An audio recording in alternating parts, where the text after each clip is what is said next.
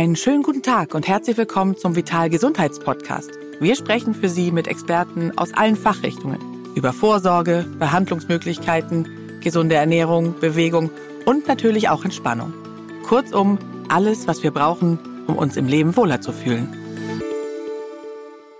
Herzlich willkommen zum Vital Experten Talk. Mein Name ist Charlotte Kalinder und ich bin heute mit einem Gast zusammen im Studio. Sie ist Moderatorin diverser Wissenssendungen beim Kinderkanal und Autorin des Kinderbuchs Mein wunderbares Ich. Und mit diesem Thema, was ich gleich verrate, hat auch die heutige Sendung zu tun. Es geht um Epigenetik. Mhm. Herzlich willkommen, Clarissa Correa de Silva. Dankeschön. Dankeschön. Schon ein toller Name, äh, tolle Frau. Und äh, wir wollen heute sprechen über dieses Thema, worüber du ja, ja aber ich Kinder muss dich ganz kurz, ähm, ganz kurz muss ich dich äh, unterbrechen, weil ich wollte dich gerne überraschen und dir ähm, mein interkulturelles, äh, meine interkulturelle Tradition schenken. Bist du bereit? Ich habe lange trainiert. Ja, ich bin äh, bereit. Ja? Ich bin bereit. Parabéns pra você ah! nessa data querida. Muitas felicidades, muitos anos de vida. Alles, alles Liebe zum Geburtstag. Oh, danke schön. Ja, das, das ist ja, äh, das ist fantastisch und witzigerweise, das muss ich jetzt leider auch kurz erzählen. Meine, eine meiner besten Freundinnen ist auch Brasilianerin und sie hat immer dieses Lied für mich gesungen. Und jetzt kommst du und Siehst du? wir haben, ich immer versucht, das nachzusingen, aber ich kann ja kein Portugiesisch. Schön. Ach toll. Falls es ein Abschalter ist, könnte sie herausschneiden. Nein, das finde ich, das finde ich wirklich ganz toll. Vielen, vielen Dank. Sehr gerne. Ja, also wir plaudern heute, wir machen Geburtstagspodcast ähm, und es geht um Epigenetik und das ist ja ja ein Thema, wo viele sich wahrscheinlich schon fragen, äh, habe ich schon mal gehört, aber du bist ja jetzt schon Spezialistin. Erklär doch einmal ganz kurz, was, was das überhaupt bedeutet, Epigenetik. Epigenetik äh, finde ich persönlich wahnsinnig spannend, weil es eben genau in diese Debatte reingrätscht, die es ja schon lange gibt in der Wissenschaft, nämlich Nature versus Nurture. Also was ist eigentlich angeboren bei uns? Also was steckt in unseren Genen ab dem Moment, wo wir irgendwie aus unseren Müttern herausplumpsen und ähm, können wir eigentlich auch nicht mehr viel dran machen. Und was wird uns anerzogen? Also durch unsere um Umwelt im letztlich, ne? Also unsere Erziehung, aber eben auch unsere Erfahrungen, unsere Erlebnisse, äh, Menschen, mit denen wir in Kontakt kommen im Laufe unseres Lebens. Und lange wird ja diskutiert, okay, eigentlich gibt es da entweder oder. Und Epigenetik ist ein junges Forschungsfeld, was zum ersten Mal auch wirklich auf äh, neurowissenschaftlicher Basis und biologischer Basis zeigt, dass es eine Brücke gibt. Das heißt, dass wir durch unsere Umwelt ähm, zum Beispiel auch wie wir uns ernähren oder wie, wie viel Sport wir machen oder so, unsere Gene beeinflussen können. Also unsere verändern. Gene verändern können. Ja, genau. genau. Und das ist ähm, letztlich Epigenetik so grob. Genau, und, und du hast mit diesem Thema ja auch äh, persönlich zu tun, hast deshalb auch gedacht, äh, du hättest das als Kind gerne auch gewusst. Deswegen ist es eigentlich ein Kinderbuch, aber kann natürlich auch jeder andere lesen, denn es ist ab zehn. Ja. Äh, warum hast du dich genau dafür entschieden, dieses Buch für dieses Alter zu schreiben? Ja, du hast es ja gerade schon so ein bisschen gesagt. Also ich bin auf jeden Fall ein Kind gewesen, was mit sehr, sehr vielen unterschiedlichen Einflüssen aufgewachsen ist. Ich bin nicht mit meinem leiblichen Vater aufgewachsen, sehe aber komplett aus wie der, was mir auch immer ein bisschen leid tut für meine Mutter. Ja, das denke ich auch manchmal. Ja. Wenn man sehr wütend ist auf den Vater seiner Kinder, dann ist das echt ja, schlecht. Tut mir echt leid, aber sie hat mich trotzdem immer lieb gehabt. Ja. Oder hat mich auch immer noch lieb, natürlich. genau. Und ähm, da, da kommt ja schon so die Frage eigentlich, seit ich bewusst darüber nachdenken kann, ähm, was habe ich denn jetzt eigentlich noch von dem, außer dass ich ja komplett aussehe wie der. Weil wir Kinder ja auch, oder oft ja Kinder auch einfach ständig damit konfrontiert werden, so, oh, das hast du von Papa, oh, das hast du von Mama, oh, guck mal, du siehst aus wie Opa Klaus oder keine Ahnung. Mhm. Das, das ist ja ständig irgendwie in der Kindheit.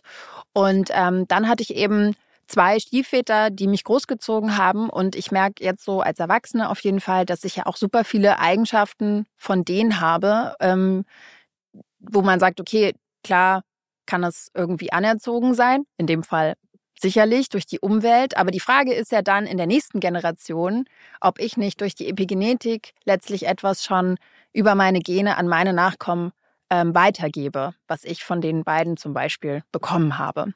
Und ähm, ich, ich, glaube, wenn man das Ganze dann so weiterspinnt, ähm, kommen wir auch in den Bereich, also meine Familie ist zum Beispiel, hat sehr viele Kulturen. Ähm, meine Mutter oder die, die Familie meiner Mutter, wenn wir zurückgehen, hat halt wirklich auch sehr viele Ethnien, die da reingeflossen sind. ähm, also ja, von den POC halt oder Sklaverei, die dort eben in Brasilien lange war. Ähm, meine Mutter sehr viele Afrozüge beispielsweise. Meine Familie oder die Familie meines Vaters wiederum sind ähm, über sehr, sehr viele Generationen jüdisch. Die Ethnie heißt ah. sogar aschkenasische Juden.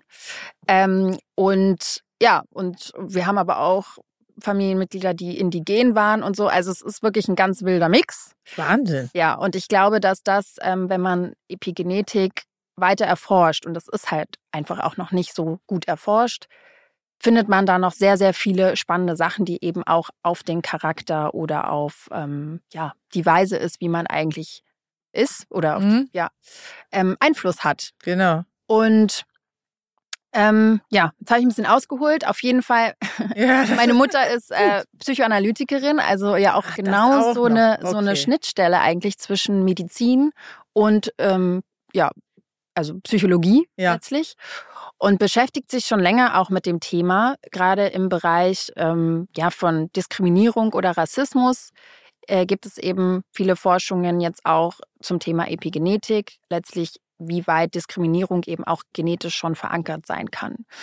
Oder wo man es vielleicht auch schon mal gehört hat, ist ähm, Traumata-Studien. Mhm. Ne? Also was ist eigentlich mit der Generation oder der Kriegsgeneration ähm, und, und was tatsächlich von schweren Traumata oder psychischen Krankheiten kann epigenetisch an die nächste und auch an die übernächste Generation weitergegeben werden.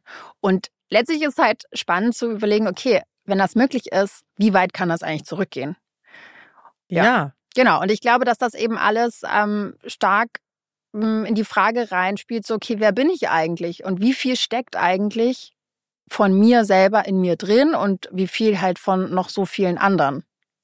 Und da, da dachte ich so, hey, irgendwie ist das total cool, wenn man zumindest mal weiß, dass es das gibt. Ja. Und sehr viel tiefer geht das Buch ja natürlich auch nicht, weil es erstmal darum geht, ähm, Kindern zu sagen, hey, das gibt es und es gibt eben einen Bereich, den du auch ganz alleine für dich gestalten kannst, an deiner Identität, indem du eben ja, aus, aus Gewohnheiten ausbrichst oder aus Erziehungsmustern oder neugierig bleibst und eben in andere Kulturen, in andere, hm, was auch immer, tauchst und du letztlich ähm, ja so ein bisschen deine eigene Superkraft auch dir selber gestalten kannst.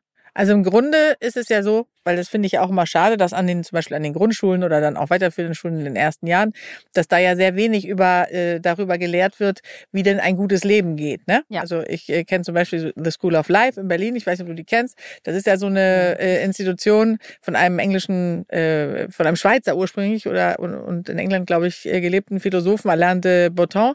Äh, der hat diese School of Life gegründet, damit mhm. man lernt quasi, äh, wie ein gutes Leben geht. Wie trifft man richtige Entscheidungen? Wie sucht man sich den Partner fürs Leben, ne? Ja. Das wichtigste Bewerbungsgespräch des Lebens eigentlich, aber man äh, sieht den einfach irgendwie und findet den attraktiv und äh, zack ist man zusammen. Und all solche Dinge, ne, die ja einfach so passieren, das wird ja in der Schule auch alles gar nicht gelehrt. Jetzt habe ich mal ein bisschen ausgeholt. Ja, gerne. Ähm, aber ich finde auch, äh, das ist ja an sich interessant, äh, auch als Kind. Also insgesamt sag, hast du schon recht, schwer zu begreifen, selbst für Erwachsene, wenn man mit über dieses oder mit sich mit diesem Thema äh, beschäftigt, ist es ja gar nicht so einfach. Aber man kann, glaube ich, als Kind schon bestimmte Dinge verstehen. Und ich habe dann aber auch wieder gedacht, wenn man jetzt gewusst hätte, wie am Ende des Tages das eigene Leben ja auch dann die Gene beeinflusst mhm. und an, an die Kinder weitergegeben werden. Hätte man sich vielleicht doch ein bisschen mehr Mühe geben müssen mit manchen Dingen. Ne? Also man geht ja damit auch leichtfertig um, ne? aber ja. das ist ja am Ende auch nicht das, worum es geht. Ne? Nee, also klar auch ein bisschen. Ne? So die Frage, ähm, ja, also ich habe mit meinem Stiefvater zum Beispiel auch oft darüber gesprochen, jetzt in dem Prozess, als ich das Buch geschrieben habe. Und er ist zum Beispiel jemand, der sagt, diese Erkenntnis der Epigenetik oder dass eben diese Brücke da ist zwischen Umwelteinflüssen und unseren Genen, unserer DNA, ähm, kann natürlich auch sehr negativ sein, ne? dass man irgendwie, genau wie du jetzt sagst, so den Impuls, oh nein, was, was habe ich da jetzt angestellt und was habe ich da jetzt weitergegeben. Ähm, klar, es gibt zwei Seiten der Medaille in dem Fall. Ähm, für das Buch oder für das Kinderbuch, für das Kindersachbuch ähm, habe ich mich wirklich hauptsächlich auf die positive Seite konzentriert, nämlich einfach zu sagen, hey, du bist nicht von deinen Genen bestimmt. Nicht ausschließlich. Klar, mhm. es gibt Dinge, die kannst du nicht ändern. Ne? Also ob du jetzt irgendwie dunkle Augen hast, dunkle Haare hast, glatte, lockige und so, das, das ist natürlich irgendwie festgeschrieben. Aber du kannst eben, ähm, ja, du musst dich dem nicht unterwerfen, sage ich jetzt mal blöd. Ne? Und gerade wenn wir jetzt zum Beispiel auf psychische Krankheiten gucken, die ja nun mal auch vererbt werden können, ne? so Depression oder ähm, alle möglichen letztlich, äh, dann kann man, kommt man vielleicht oft da rein und sagt so, okay, das ist halt so, das ist in meiner Familie immer so gewesen und ähm, ich bin halt so oder ich kann halt nichts machen. Und auf das soll sich das eigentlich konzentrieren, obwohl ich jetzt auch diesen, diesen Bereich von psychischen Krankheiten gar nicht wirklich so in dem Buch thematisiere, sondern es geht einfach wirklich zu sagen, hey, das ist möglich und du kannst letztlich bis zu einem gewissen Grad ähm, der sein, der du vielleicht noch nicht bist, aber sein möchtest. Ja. Am Ende geht es ja auch darum, dass man sowohl den Charakter beeinflussen kann, als aber auch die Gesundheit. Also sprich, hast du eben schon angesprochen, die, die Krankheiten. Ne? Ja. Und ja nicht nur psychisch, sondern generell ja. äh, äh, geht es dann ja auch vielleicht darum, was habe ich generell in den Genen schon vorgehabt oder was ist vielleicht entstanden, was jetzt dann zu diesen Erkrankungen führt? Und kann man das dann vielleicht sogar auch insofern beeinflussen, dass die äh, Gene wieder zurückverändert werden, ne? Äh, was ja. Krankheiten anbelangt. Genau. Ist, das ist ja so, ne? Das ist so. Also ich muss immer dazu sagen, ich bin natürlich jetzt keine absolute Expertin oder Wissenschaftlerin in dem Bereich, ne, sondern äh, kann mich jetzt auch nur auf den jetzigen Stand der Forschung irgendwie beziehen. Mhm. Das ist ganz klar. Und es gibt auf jeden Fall erfolgreiche Studien mit, also hauptsächlich noch an Tieren, an Mäusen beispielsweise oder auch an Meerschweinchen gab es eine ähm, aus der Charité in Berlin. Da wurde das tatsächlich bewiesen, dass man epigenetisch ähm, Traumata wieder rückgängig machen kann in der nächsten Generation bei Mäusen. Mhm. So. Wie hat man das dann gemacht? Also es gab diese äh, Studie von einem Schweizer Team, ähm, die haben letztlich junge Mäuse traumatisiert, bewusst, indem sie sie halt von ihrer Mutter, dem Muttertier, halt weggenommen haben in regelmäßigen Abständen, ähm, also die getrennt haben und die haben eben ähnliche Merkmale aufgewiesen wie auch bei also die hatten einfach Stress. Die ja, wirklich, oh Gott, mir schon beim genau. Zuhören das Herz. Ja, das ist also es ist natürlich auch ein schwieriges Thema, ne, Tierversuche. Aber ich meine, mit also momentan ist es halt so, dass gerade irgendwie bei den neurowissenschaftlichen, neurobiologischen ähm, Studien das halt immer noch die beste Möglichkeit ist, weil sich das am besten auf auf unsere Krankheiten oder Klar. auf unsere ähm, Merkmale eben übertragen lässt. Ähm, Genau, das heißt, die haben, die haben die Mäuse gestresst und die haben ähnliche Verhaltensweisen aufgezeigt, wie eben auch bei traumatisierte Menschen, dass sie sich äh, relativ schnell in Gefahrensituationen gebracht haben. Und dann haben sie, also haben die Mäuse eben auch Kinder bekommen und die sind mit diesen gleichen Merkmalen, obwohl sie nicht traumatisiert wurden, also sie nicht selbst diese Erfahrung gemacht haben, haben sie diese Verhaltensweisen gezeigt, die gleichen Verhaltensweisen. Welche Verhaltensweisen waren das dann? Na, dass sie sich beispielsweise schneller in Gefahr gebracht haben, ein bisschen fahrlässiger waren. Ach, wirklich? Ja.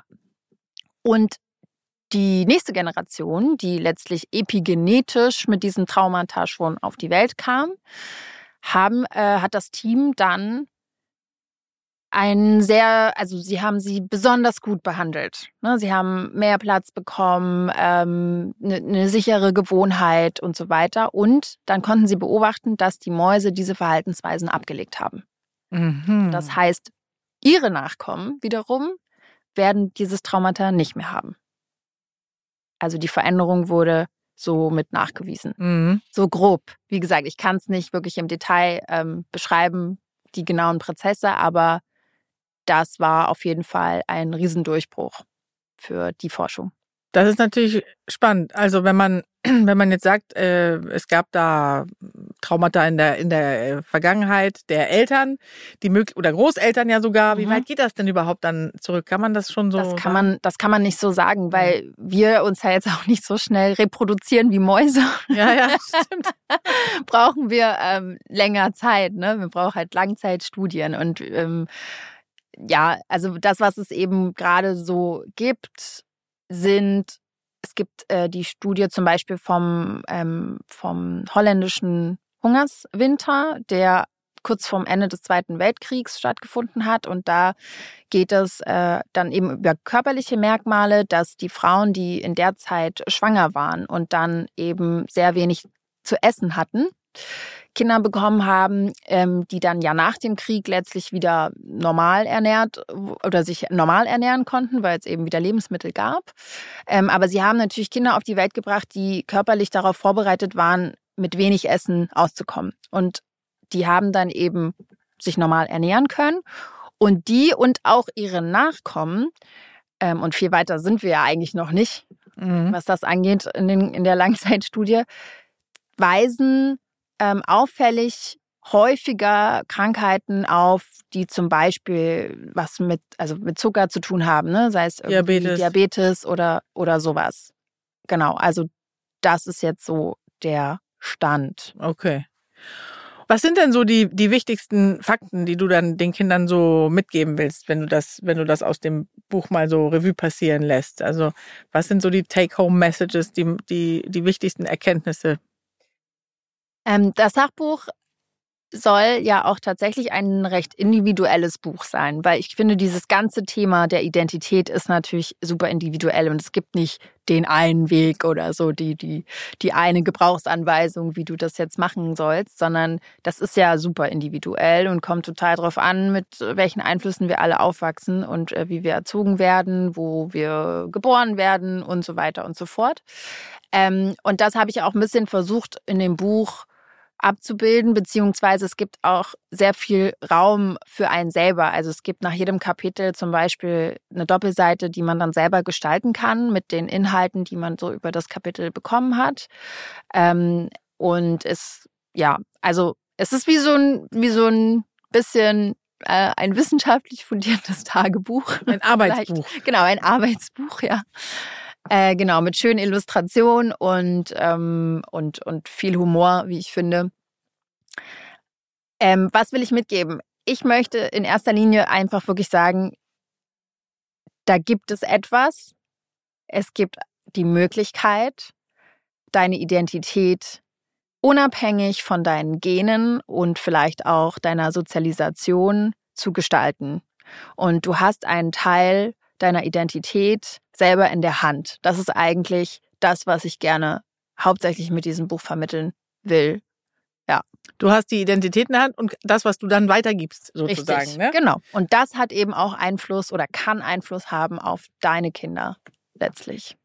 Aber wenn man das jetzt so überlegt, ist es ja, äh, wie, wie kommt man jetzt so drauf, dann, was es sein könnte, was epigenetisch verändert wurde?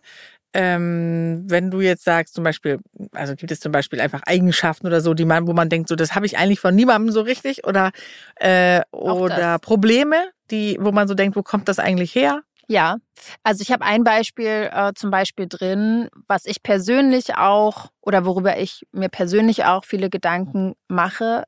Das ist das Beispiel vom Weltschmerz. Mhm. Ähm, ich mag das Thema sehr. Es ist ja jetzt auch gerade irgendwie in so einer Zeit, wo man jetzt auch als junger Mensch mit sehr vielen schwierigen und schlechten Nachrichten von der Welt auch konfrontiert wird, beispielsweise. Und ich persönlich spüre das zum Beispiel extrem. Ich habe so einen, so einen unfassbaren Schmerz und auch so eine unfassbare Wut, wenn es um Ungerechtigkeiten geht. Ähm, und auch gerade Thema Diskriminierung finde ich, wenn ich mich reflektiere, oft, dass ich da eigentlich überverhältnismäßig starke Emotionen habe, weil ich persönlich eigentlich gar nicht so viele schlimme Diskriminierungserfahrungen gemacht habe. Aber eben nicht im Vergleich so schlimme wie jetzt zum Beispiel meine Mutter oder wahrscheinlich auch meine Großeltern. Hier in, in, in Deutschland dann? Nee, auch in Brasilien. Ah, ja. Okay. Oder Dadurch, auch in dass anderen die auch Ländern. andere Einflüsse hatten sozusagen. Ja, ob, ja, obwohl ich meine, Thema Rassismus in Brasilien ist wirklich nochmal ah. auch nochmal ein komplettes Thema für sich. Okay. Ähm, ich finde, also ja gut, ne, man sieht es ja jetzt auch irgendwie an der Politik und so weiter.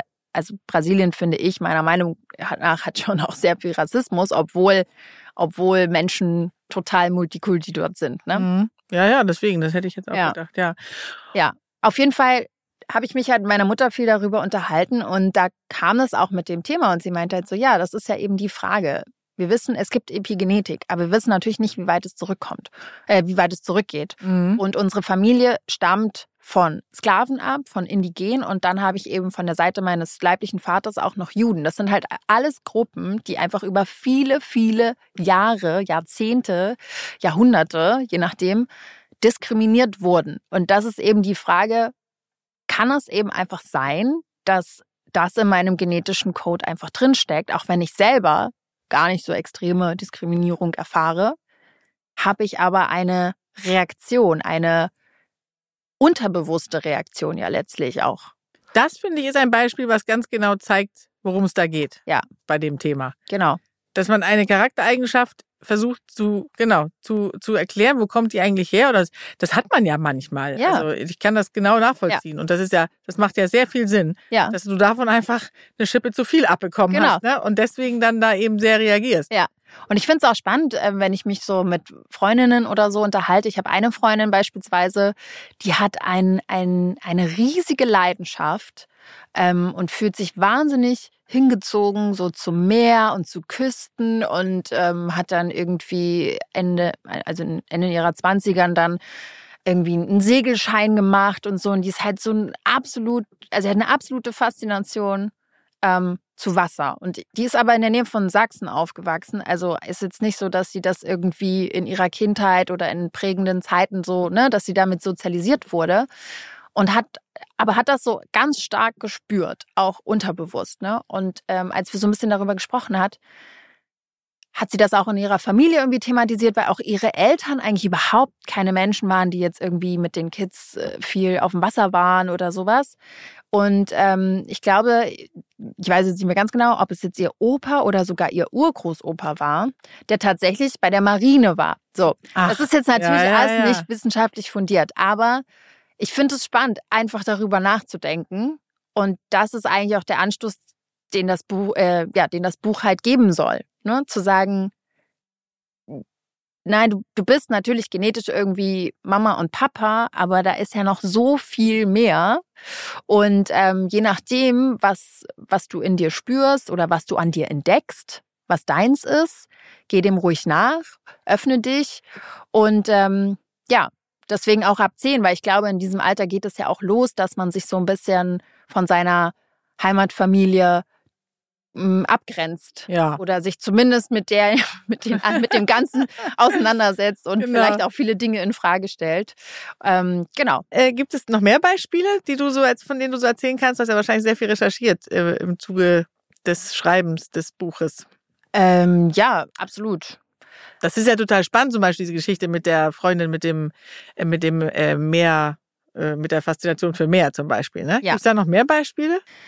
Also es gibt natürlich einige klare Beispiele, die jetzt so ein paar Fakten belegen können, ähm, gewisse Studien und so, die ich einfach dort zeige. Ne, mhm. Ne, letztlich das, was ich recherchieren konnte. Ähm, es gibt aber auch einen großen Teil, da geht es einfach auch um, was passiert zum Beispiel im Körper, wenn wir in der Pubertät sind. Mhm. Oder ähm, Sozialisationsphasen. Was ist das eigentlich? Ne, Sozialisationsphase 1, 2 und 3. Ähm, Welche also, sind das? Kannst du das kurz erzählen?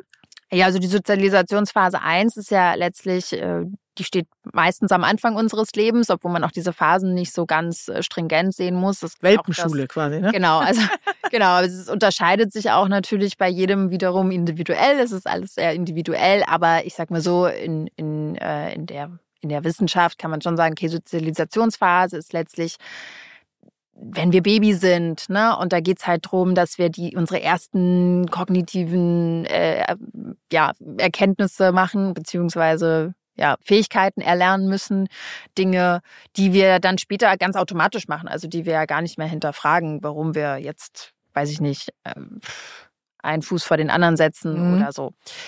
Ähm, und da ist natürlich der größte Einfluss unsere Familie weil ist ja klar, so ein Baby spaziert ja jetzt auch noch nicht so viel rum und trifft irgendwie andere Leute. So. Deswegen genau.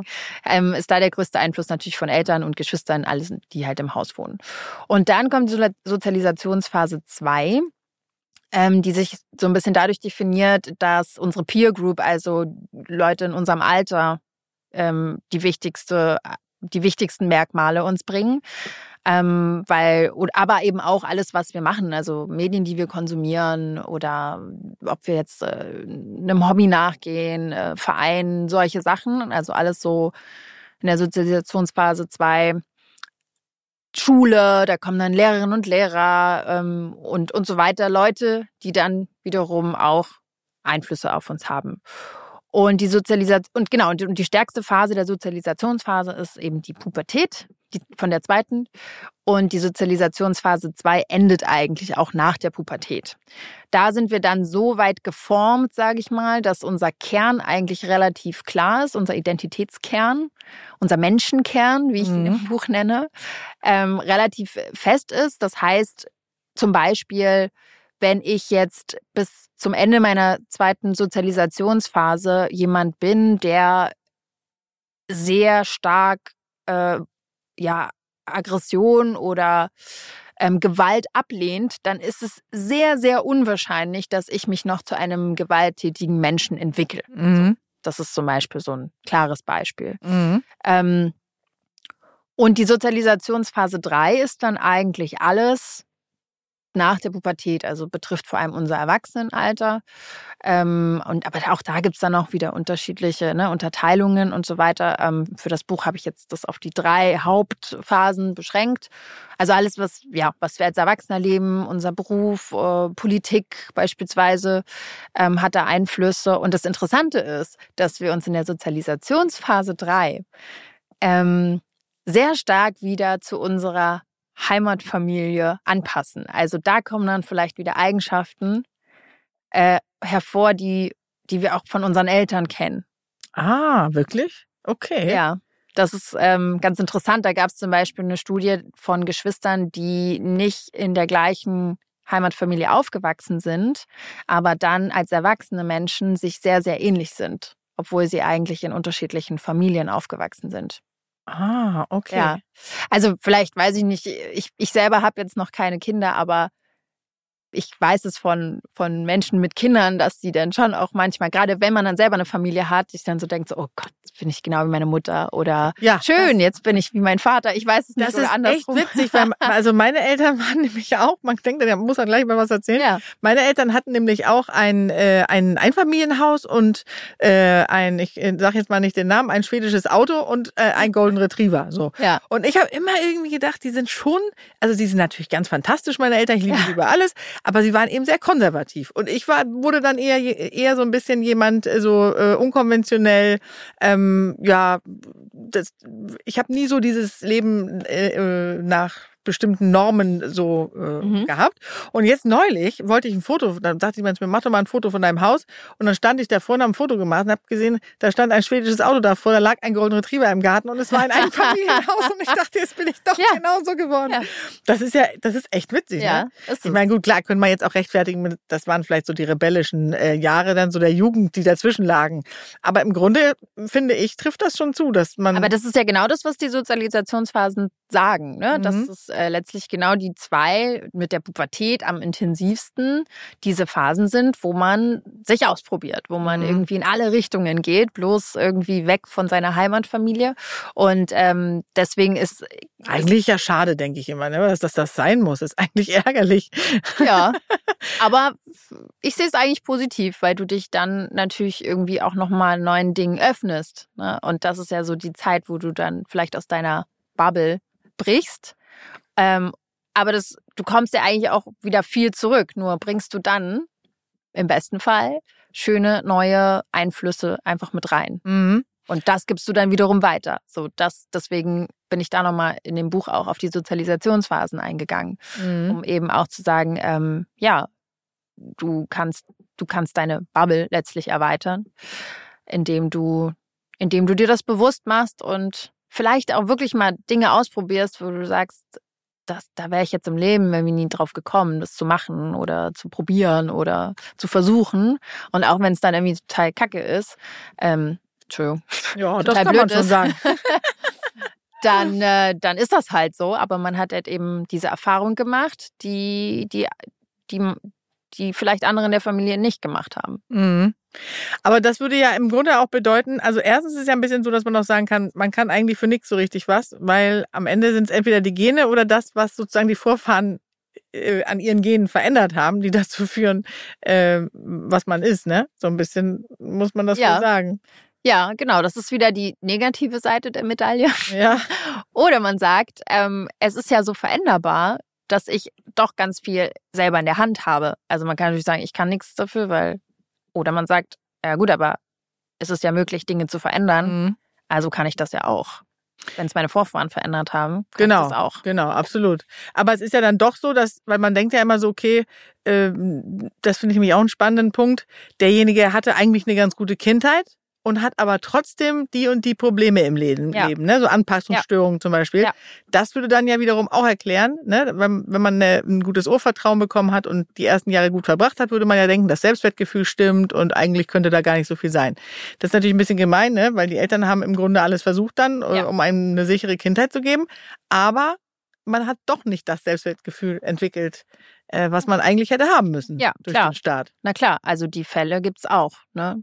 Und das ist halt so, das ist halt das, weshalb es auch sehr philosophisch ist alles noch. Ne? Ja. Weil wir natürlich auch nicht wissen, okay, schafft man das überhaupt in einer Generation? Oder ist es dann plötzlich erst in der dritten oder vierten? Oder vielleicht auch gar nicht. Also, ja, das Thema ist ambivalent, finde ich total. Ähm, und sehr philosophisch. Ja. Noch. Absolut. Noch. Vielleicht bleibt es auch erstmal noch. Eine, also viele Bereiche sicherlich. Was würdest du denn sagen? Du bist ja auch in einer Patchwork-Familie äh, ja.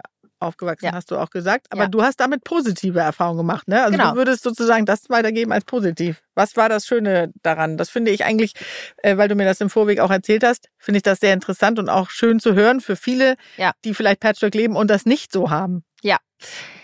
Ähm, okay, wie, wie breche ich das am besten runter? Ich erinnere mich, an einen Moment, wo ich ungefähr so Anfang 20 war oder so und ich habe eine, eine Reportage gesehen. Ich sage jetzt nicht auf welchem Sender.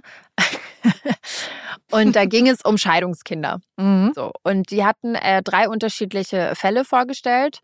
Ähm, ein Kind, das relativ jung noch war, ich weiß nicht mehr ganz genau, irgendwie so vielleicht drei oder vier, also so im Kleinkindalter, wo sich die Eltern getrennt haben und ähm, ein Elternteil ist auch weiter weggezogen und der Kleine ist halt relativ früh halt schon viel gependelt ähm, und kannte sich dann gut aus und hat halt irgendwie erklärt, wenn man ganz viel Zug fährt, dann kann man irgendwann für 0 Euro Zug fahren, also so ganz süß, ne?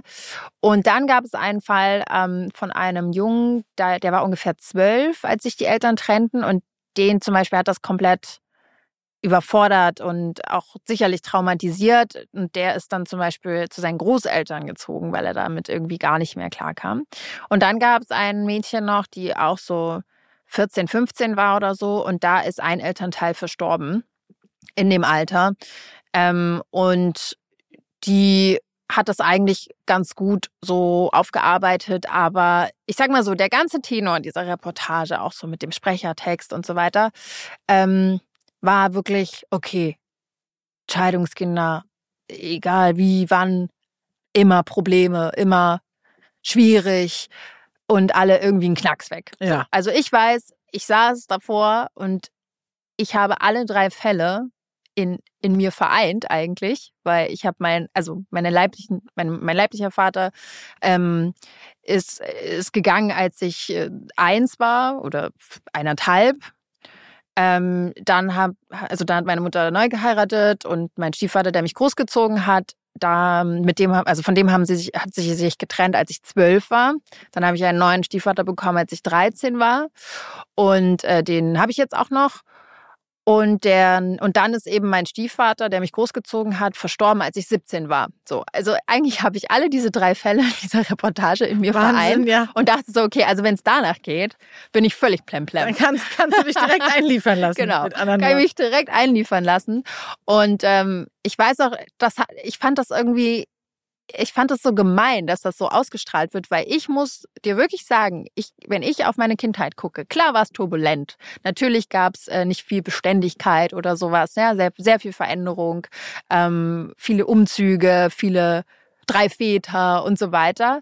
Ähm, dann noch irgendwie Wechsel von, von, von Europa nach Südamerika und so. Also es war sehr viel los, was sicherlich auch nicht einfach war, aber in Summe jetzt mit über 30 sage ich dir, ich hatte eine echt coole Kindheit. So, also mir hat nie irgendwie was gefehlt. Ich kann mich nicht erinnern, dass ich da jetzt irgendwie großartig gelitten habe. Klar war ich auch mal traurig und habe viel gedacht und wahrscheinlich bin ich deshalb auch jetzt heute ein Mensch, der manchmal auch zu viel denkt, sicherlich ja. und alles überanalysiert und reflektiert. Aber ähm, das war so ein bisschen der Punkt, wo ich dachte so, nein, es kann eben auch ein totaler Gewinn sein. Und Epigenetik ist ja auch so ein bisschen, es gibt eben die negative Seite, es gibt aber auch die positive Seite. Und ich finde, dass viel zu häufig eben über die negative Seite gesprochen wird. Und ja, und auch so ein Leben, äh, wie es sein soll, ne? Richtig. Also das ist ja auch so, ja. ich kann da auch wieder mitreden, weil ich war, bin auch zwei Jahre nach Spanien gegangen mit meinen Kindern und musste mir auch anhören, das kann man doch nicht machen. Ja. Und die armen Kinder, äh, wie sollen die denn Beständigkeit lernen, wenn die Richtig. dann immer umziehen müssen und ja. Schule wechseln? So, ich bin auch als Kind umgezogen, sogar zwischen den Ländern und muss sagen, äh, das war auch nicht immer einfach, aber meine Kinder sagen, sie fanden das großartig. Das Beste, was wir je gemacht haben, sagen sie, war, dass wir nach Spanien gegangen sind. Also ich glaube, Total. Äh, ich habe auch das Gefühl, dass ich mich zum Beispiel überall wohlfühle und akklimatisieren kann, weil ich ja. eben auch unterschiedliche Dinge erlebt habe. Genau. Also ich muss auch sagen, für mich war das eine absolute Bereicherung. Ähm, zum Beispiel auch den Wechsel von, von Deutschland nach Brasilien zu haben als Teenager, heutzutage würde ich sagen, es hat mein Weltbild komplett verändert und mhm. auch Dinge, wie ich jetzt, also, oder so, wie ich jetzt Dinge sehe oder so, hat natürlich ganz viel mit meiner Identität gemacht. So, dieser Wechsel und eben diese wichtigen Jahre dort verbracht zu haben in einem Land, was auch wirklich sehr unterschiedlich zu Deutschland ist. Ne? Also mhm. da einfach wirklich nochmal ganz was anderes. Ich bin zweisprachig aufgewachsen, wo ich immer sagen das ist das größte Geschenk, was man Kindern geben kann, mhm. gleich mit zwei Sprachen irgendwie ähm, in, in unsere heutige Welt zumindest zu kommen. Und dann aber auch auf der anderen Seite eben diese Einflüsse von meinem Stiefvater, der mich großgezogen hat, so ein richtiger nordischer, also so ein, ein, ein Mann aus Flensburg.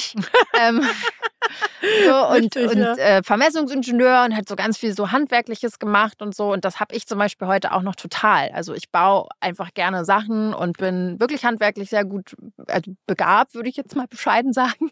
Witzig, das, das hat er dir also, das denke ja, ich nämlich total, auch. Ja, weil meine Mutter gar nicht. Ja. Also meine Mutter, nee, die, die, ja, nein. Aber ist dann immer die Frage, an wem man sich orientiert, ne? Klar. Weil äh, so handwerkliche Dinge hättest du dich vielleicht auch nicht unbedingt für dafür interessiert. Richtig. Äh, aber das finde ich ja sowieso auch spannend. Ne? Inwiefern jetzt zum Beispiel, es, es kann ja kein Zufall sein, dass die Jungs irgendwie lieber Fußball und die Mädchen lieber Pferde. Also, ja. oder kannst du dazu äh, was sagen? Ähm, äh, ja.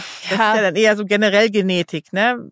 Ja, ich glaube, ja, also natürlich gibt es genetisch und biologisch starke Unterschiede zwischen Männern und Frauen. Ähm, aber viel ist auch Sozialisation, absolut. Ne? Und das muss jetzt gar nicht immer nur so von den Eltern kommen, dass die die jetzt von Anfang an irgendwie in Blau und Rosa kleiden oder sowas, sondern das kommt natürlich auch von überall. Vielleicht ist das so eine Sozialisation, die so tief ist, dass, ja, dass ja. man sie auch leider überhaupt nicht mehr rückgängig machen kann. Da müssten schon sehr viele wieder an der Epigenetik schrauben, damit das, ja, damit die, die Jungs auf die Pferde steigen und nur äh, Frauenfußball gespielt wird. Ne? Ich glaube, das wird nichts. Das ist eigentlich auch ein schöner Schluss, finde ich. Ich glaube, wir können äh, noch glaubst, ewig plaudern. Nix, aber ich finde, man sieht auch schon Veränderungen mittlerweile. Du so trägst auf jeden Fall hellblau. Ja, das siehst du? Wo, ja. wo ist da das Gen verändert Außerdem worden? war das Rosa früher ja eigentlich die Farbe des Mannes. Weiß nicht, ob du das wusstest. Das, Stimmt, das kleine ja. Rot, das war eigentlich für die Prinzen. Ah. Ja. Guck mal, siehst du? Und früher haben auch eigentlich nur Männer auf Pferden gesessen. Das ist auch richtig. Mhm. Und das ist auch so, nachher im großen Sport sitzen auch wieder nur Männer auf Pferden. Ja. Aber gut, das ist noch okay, das ein, ein anderes Thema.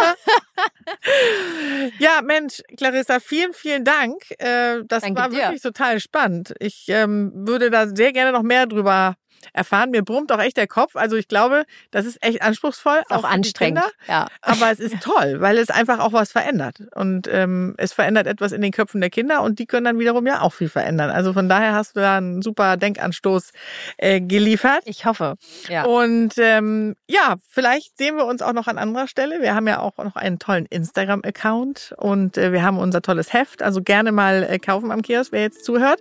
Und wir haben natürlich auch in 14 Tagen wieder unseren nächsten Podcast. Bist, dann sehen wir uns, sehen wir uns bzw. hören wir uns wieder. Und Clarissa, dir eine gute Heimfahrt nach Berlin. Dankeschön. Viel Erfolg mit dem Buch, was jetzt rauskommt. Danke, danke. Mein danke. wunderbares Ich. Ja, mein wunderbares Super. Ich. Dankeschön. Also, es war sehr, sehr schön hier. Vielen ich Dank. gehe jetzt nach Hause und lese noch ein bisschen weiter in meinem Buch. Mein wunderbares Ich. Danke dir.